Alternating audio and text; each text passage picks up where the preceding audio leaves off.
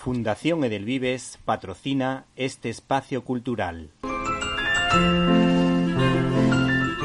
Peluches, Jesucito de mi vida. Los juguetes que tocan el corazón. El regalo que no se esperan, pero que nunca olvidarán. Nos puedes encontrar en www.jesucito.es.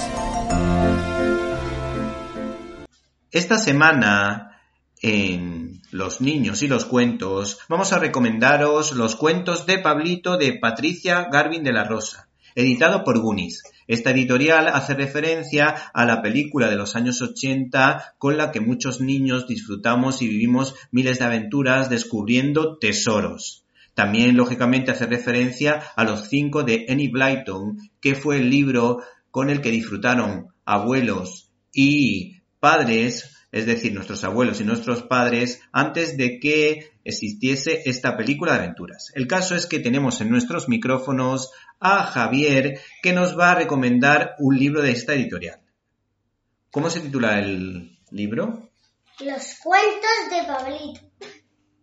Bueno, se titula Los cuentos de Pablito. Vale. ¿Y qué es lo que cuenta esta historia? De que un niño se hace amiga de una niña. ¿Y la niña le regala algo? Sí, ¿El qué? una varita. ¿Y cómo se llamaba la niña?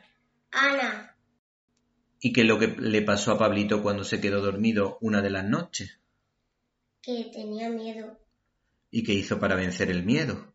salió al salón y algo que me sorprendió mucho es que había un murciélago Sí.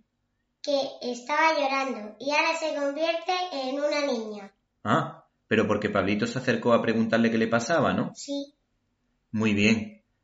¿Qué te parece si agitamos esa varita mágica y leemos un fragmento del libro para que muchos niños que nos están oyendo se animen a comprarlo? Abra cadabra, pata de cabra. una noche de... una noche de... una noche de lluvia mientras Pablito dormía.